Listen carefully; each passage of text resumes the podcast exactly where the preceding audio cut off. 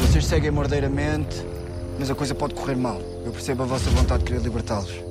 Mas cuidado. No filme Abandonados, podemos conhecer melhor um facto histórico da história portuguesa. Mostra-nos a invasão japonesa de Timor-Leste durante a Segunda Guerra Mundial. O realizador Francisco Manso apresenta dois portugueses que, na época, lutaram e resistiram à ocupação dos japoneses o advogado Carlos Calbrandão e o tenente Manuel de Jesus Pires. É, na verdade, uma história muito pouco conhecida. Eu estive em Timor já várias vezes, fiz um grande levantamento sobre a, a vida do tenente Pires e do Mário Calbrandão, que estava deportado em Timor. Foram apanhados exatamente naquele drama da Segunda Guerra Mundial.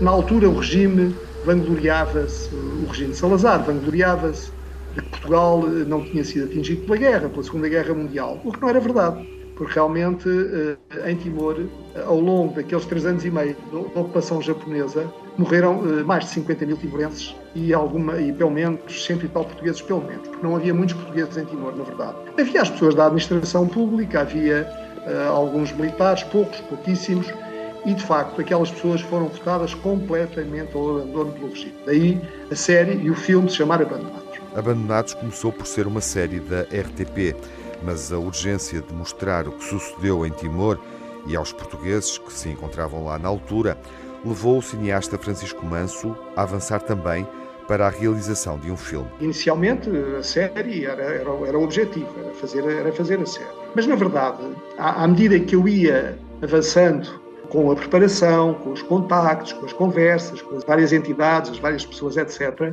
eu, eu fui-me apercebendo de que as pessoas não conheciam não conheciam a história, não sabiam o que é que tinha acontecido e continuavam a, a, a, ter aquela ideia de que Portugal tinha sido poupado à guerra e que não tinha havido problema nenhum. Ora, se se dizia com tanto vigor eh, que na altura que, que Portugal, que era do, do, do Minha Timor e que tinha esta responsabilidade histórica de unir os povos, de ter este sentimento de, de portuguesismo que esses povos teriam, etc., eh, não vejo que, que, que, que, seja muito desculpável abandonar essas pessoas. E na verdade foi o que fizeram. Aliás, o que veio acontecer também na Índia mais tarde, não é? Também veio acontecer a mesma coisa, ou parecido. Os jepes desembarcaram na Malásia e chegaram a Singapura vindos da selva, a pé e de bicicleta. E não tardarão a chegar cá para correr com os militares estrangeiros para aqui vieram. Sim, mas de qualquer maneira vai começar a fogachada. Abandonados retrata a situação de muitos portugueses, crianças, mulheres e homens que foram apanhados na Segunda Guerra Mundial, neste confronto, e que ficaram esquecidos em Timor-Leste. Francisco Manso lamenta o desconhecimento desta realidade. Foi do interesse de Salazar não contar o sucedido, lembra o realizador. Praticamente desconhecido.